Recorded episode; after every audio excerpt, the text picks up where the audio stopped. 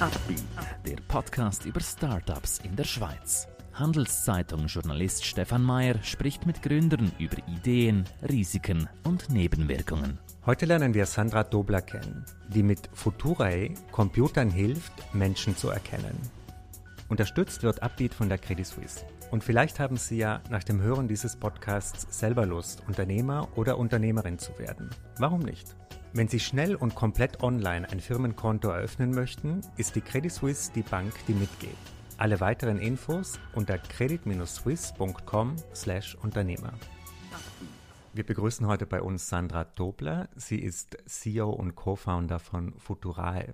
Sandra, erklär uns doch mal ganz kurz, wo seid ihr zu Hause? Wie viele Mitarbeiter seid ihr? Was macht ihr? Futurae, das ist eine Schweizer Cybersecurity-Firma wir kümmern uns um starke Endnutzerauthentisierung und wir machen das sehr nutzerfreundlich und wir sind hier in Zürich und haben mittlerweile über 16 Leute im erweiterten Team. Bei eurer Idee spielen ja Töne eine wichtige Rolle. Ähm, warum?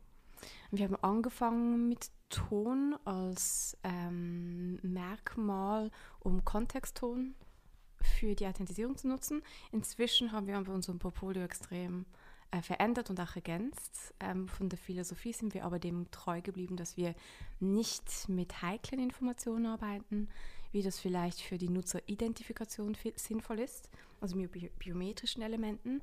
Aber wir arbeiten mit Kontextinformationen, mit Dingen um den Nutzer herum.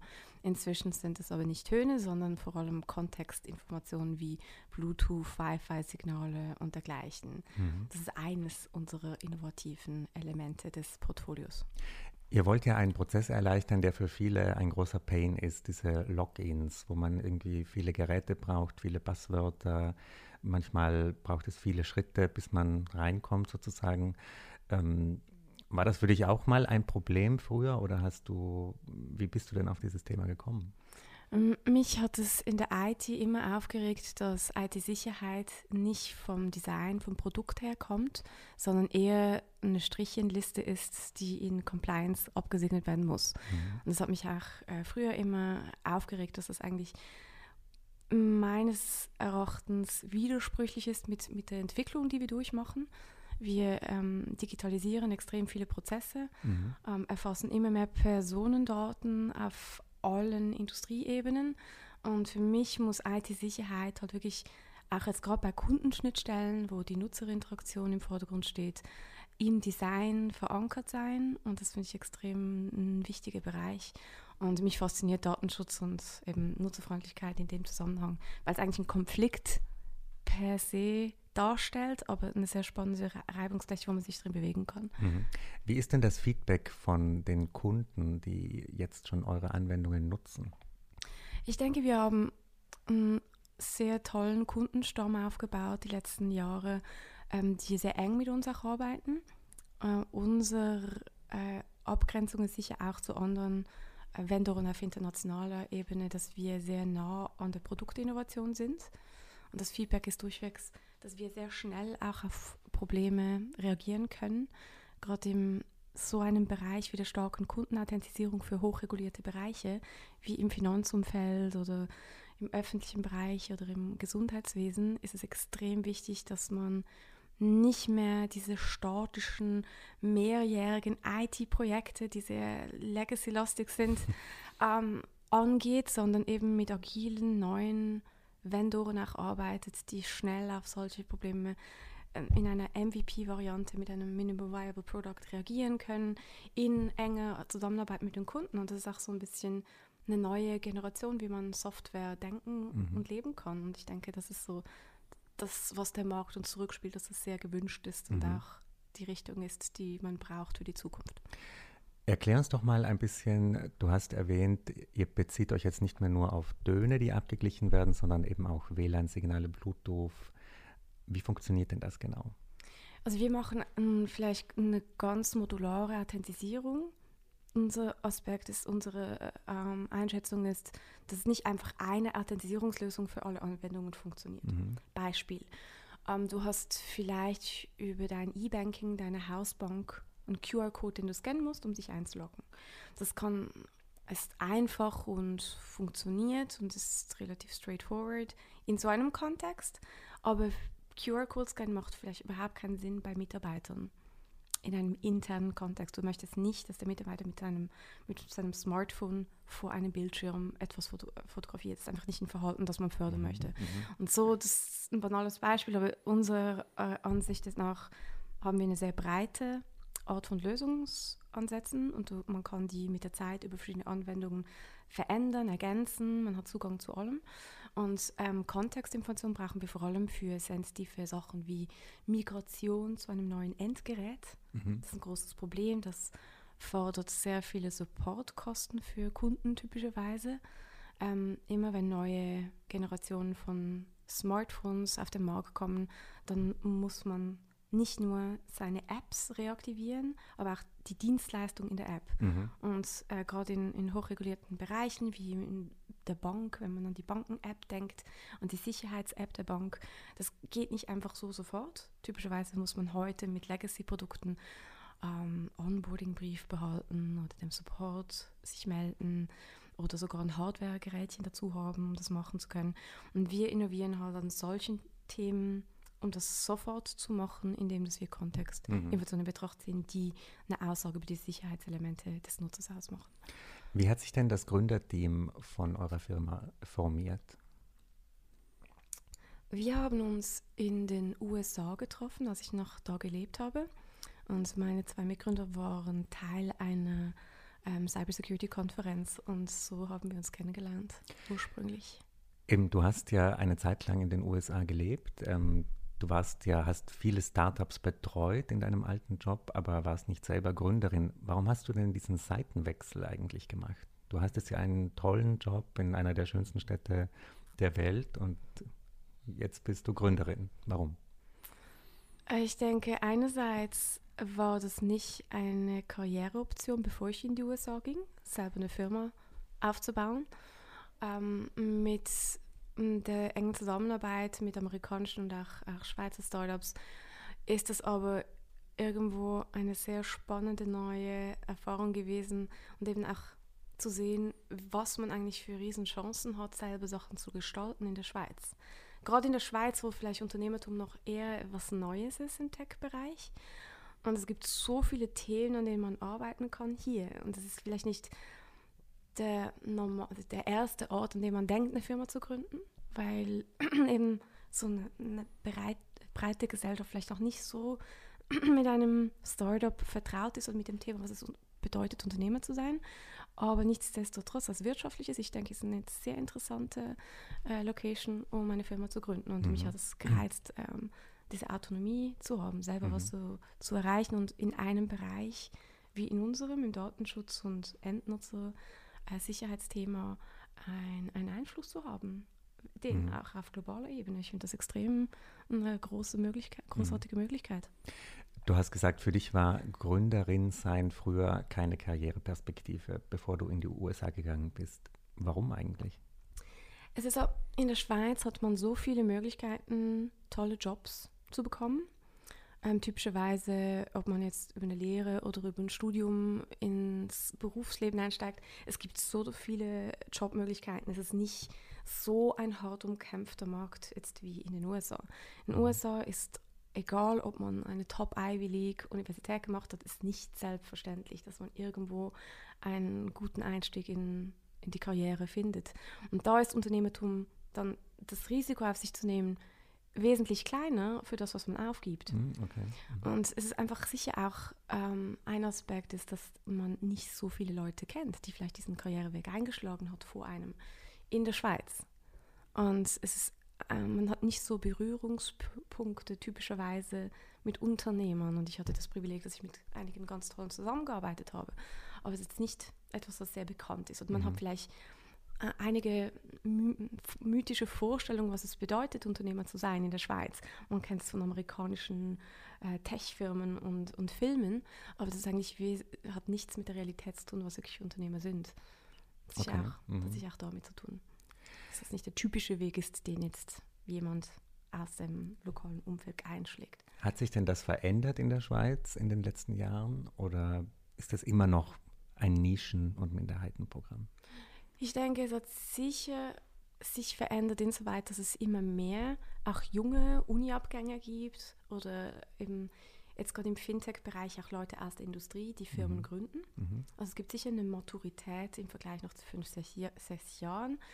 Ähm, das zeigt sich auch in den, ähm, im letzten Venture Capital Report. Wir haben über zwei Billionen Investitionen in den Schweizer Startup-Plots.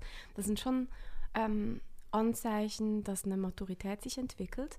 Konkret, faktisch aber ist das Verständnis dafür, mit Startups zusammenzuarbeiten im Alltag noch überhaupt nicht verbreitet. Es gibt Ansätze, es gibt Organisationen, die das systematischer machen und länger machen, aber grundsätzlich ist das Verständnis nicht da.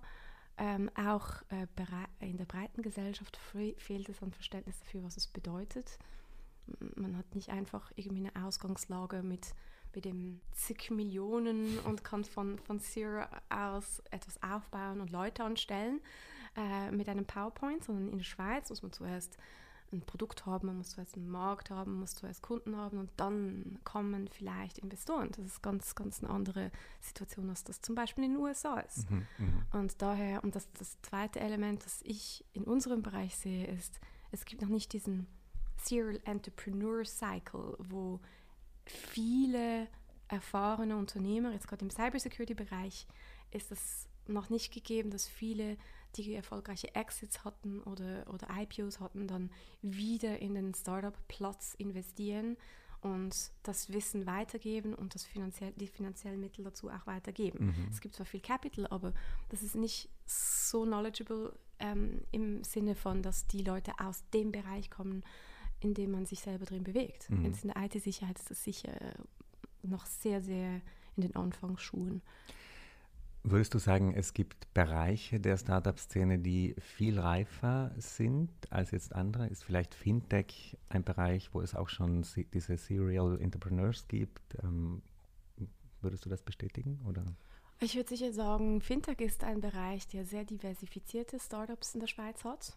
Viel äh, ausgewogenere als jetzt in, in anderen Ländern, weil wir halt Leute haben, die aus der Finanz äh, herauskommen und Probleme identifiziert haben und sich an, an denen, in dem Sinne wirklich erst Industrie marktbezogen ähm, denen widmen. Ähm, da sind wir schon sehr weit und da ist auch, ähm, gibt es auch so eine gewisse Art von Zero Entrepreneurship Cycle, ähm, den ich vorher erwähnt habe.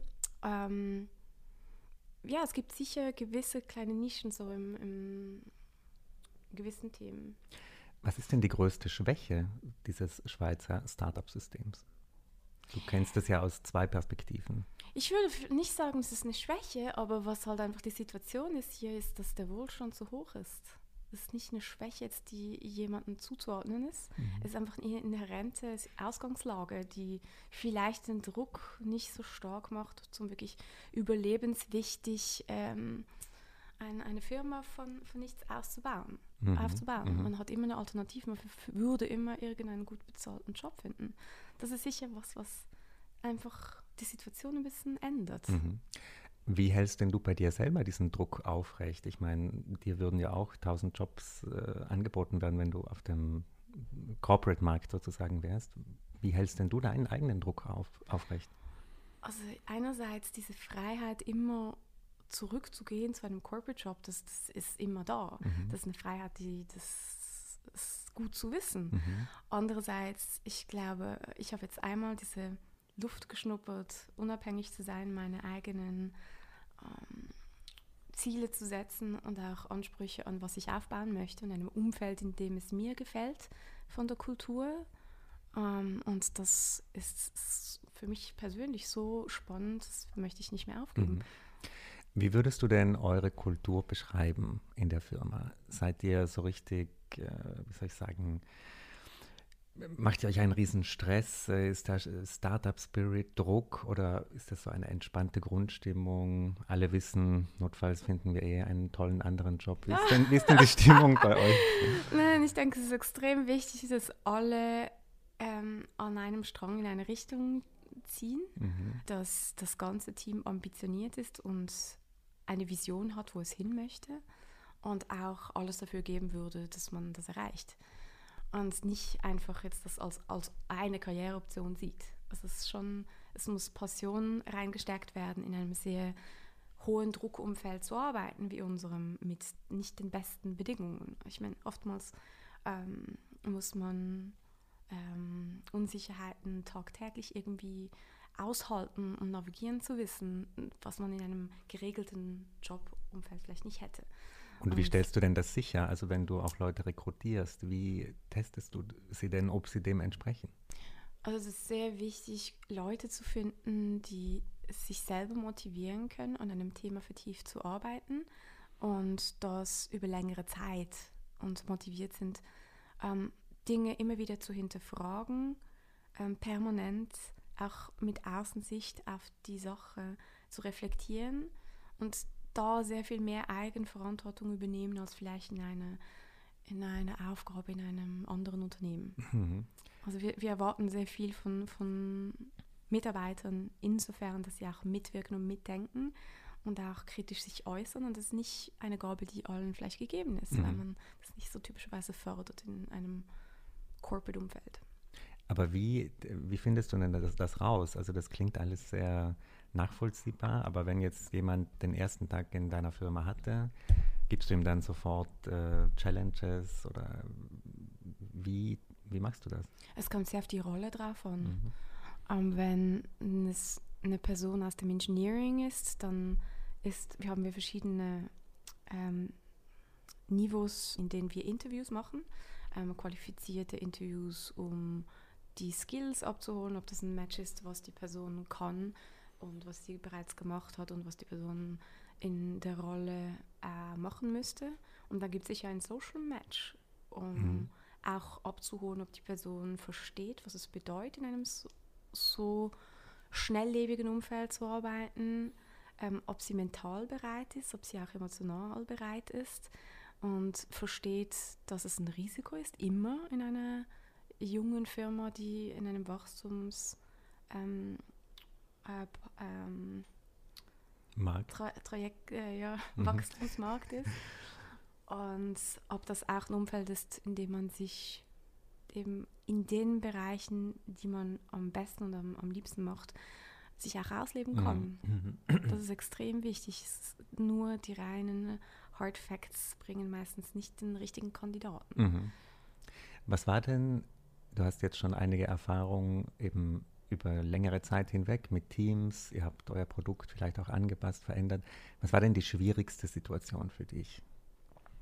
Ich, ich denke, es ist immer die Teamebene, die für mich persönlich die anspruchsvollste ist, weil man immer wieder verifizieren muss, dass alle in dieselbe Richtung schauen. Und das kann phasenweise ist es gegeben, aber man muss das permanent rekalibrieren, ähm, mhm, dass das so mhm, funktioniert. Mhm. Das ist sicher eine große Herausforderung. Gerade für, ich bin oft draußen ähm, an Events bei Kunden. Ich habe sehr viele Aufgaben und da, da trotzdem gleichzeitig die Nähe mit jedem Einzelnen, der vielleicht jeder hat vielleicht ein bisschen andere Bedürfnisse in der Firma, das ähm, zu leben, das ist sicher eine Herausforderung und das in einem sehr beschränkten Zeitraum, weil mhm, das ist die größte Herausforderung, diese wenigen Zeit das Beste zu machen.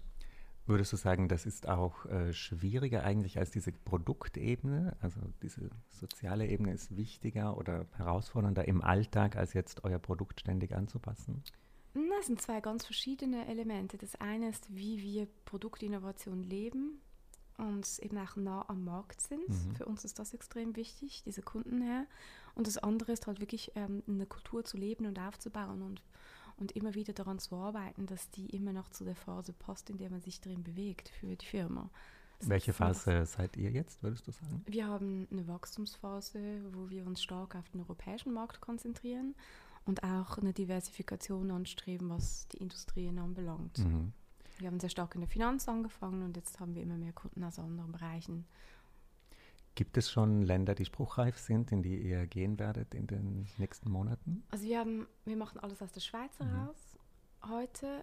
Äh, wir haben aber äh, bereits Kunden heute in der Europäischen Union, also von ähm, der Dachregion bis ähm, also ehemalige EU, Großbritannien, also, ja. Nordamerika. Ähm, wir arbeiten an Prospects in Afrika, haben kleinere Kunden in Südostasien. Wir haben schon einen globalen Footprint heute. Mhm. Äh, Fokus ist stark auf der Europäischen Union aktuell, wegen der regulatorischen Gegebenheit. Sind das meist Banken, Versicherungen? Was sind das für Kunden? Ähm, das sind vor allem Banken heute, Retail- und Privatbanken. Äh, wir haben aber immer mehr eben auch im ähm, Ausbildungsbereich ähm, oder Gesundheitswesen Kunden, die mit unseren Produkten arbeiten. Und das heißt, wenn man einen Kunden jetzt hat in der Europäischen Union, man muss seinen Sitz gar nicht in dem Land haben, wenn man auch für eine Bank eine Dienstleistung anbietet. Genau, also es hängt von Land zu Land ab. Typischerweise ähm, können wir aus der Schweiz heraus liefern. Ähm, es gibt gewisse Länder, wo wir ähm, beim Finanzmarktregulator ähm, für erst gelistet werden müssen, mhm. dass wir unsere Dienstleistung erbringen können. Das hängt ein bisschen davon ab, wo wir uns bewegen. Wie schaut es denn bei euch aus mit der Finanzierung? Wie seid ihr gestartet? Du hast ja in deinem früheren Job viele Startups beraten, gecoacht auch zu diesem Thema. Ähm, wie war das bei euch? Wir haben am Anfang waren wir bootstrapped. Insofern wir hatten Startunterstützung von Venture Kick hat uns sehr geholfen. Haben wir die erst, also die haben wir in Nummer 1, 2 und 3 gewonnen. Und ähm, so am Anfang mit, mit keinen POCs ähm, uns selber finanziert. Wir haben dann äh, Investoren an Bord geholt. Wir haben uns einige Zeit gelassen, passende Organisationen zu finden, mhm. die für uns komplementär vom Know-how gut passen. Und wir möchten Ende dieses Jahr eine zweite Finanzierungsrunde abschließen. Wir haben es schon angesprochen, du hast früher viele Startups gecoacht. Gibt es denn Ratschläge, von denen du heute weißt, die waren gar nicht so richtig, die ich denen gegeben habe? Jetzt hast du selber die Praxiserfahrung. Also ich, es war mir immer wichtig, früher in meiner Rolle, dass ich nicht Startups unterstütze und Tipps gehe äh, über Themen, die ich jetzt nicht selber Bescheid weiß.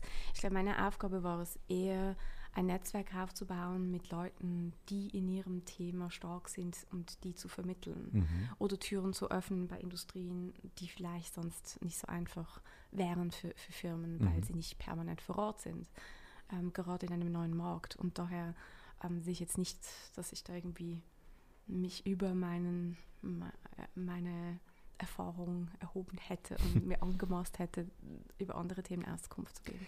Machst du das eigentlich immer noch, so ein bisschen Mentorin sein, Tipps geben an andere Gründer und Gründerinnen oder hast du dafür eigentlich keine Zeit mehr? Nein, ich finde es extrem wichtig, dass du gerade in einer Startup-Umgebung ähm, wie der schweizerischen, äh, wenn man sich bewegt, dass man sich gegenseitig hilft als mhm. Startup. Und das ist in dem Sinne eher in einem informellen Raum, dass man gemeinsam arbeitet, sich austauscht, Erfahrungen teilt. Ähm, auch wir haben in der ETH einen engen Bezug zu, zu der ganzen Spin-off-Community, wo wir auch ab und zu bilateral unterstützen, wenn neue Startups jetzt die aus dem Sicherheitsbereich kommen, speziell Themen haben, mhm. dass wir da unterstützen. Und eben auch sonst ähm, mit anderen Unternehmen habe ich einen regen Austausch und das hilft einem auch selber, Sachen zu reflektieren. Also es, ähm, man ist nicht allein in so einem Team, mhm. auch wenn es manchmal als Unternehmer so, so sich anfühlt, mhm. tagtäglich. Wenn uns jetzt jemand zuhört, der vielleicht selber überlegt, ein Unternehmen zu gründen und sich fragt, habe ich überhaupt die Skills dazu, habe ich die Härte dazu, das Durchhaltevermögen, wie findet man denn das raus? Was würdest du denn dieser Person raten? Also ich denke, das Erste, was gegeben sein muss, ist sicher eine riesen Passion für ein Thema. Und es ist nicht einfach jetzt, jetzt etwas, was man sich mal ein bisschen einlesen möchte und man interessant findet, sondern es muss wirklich ein Thema sein, wo man sich Jahre damit beschäftigen möchte.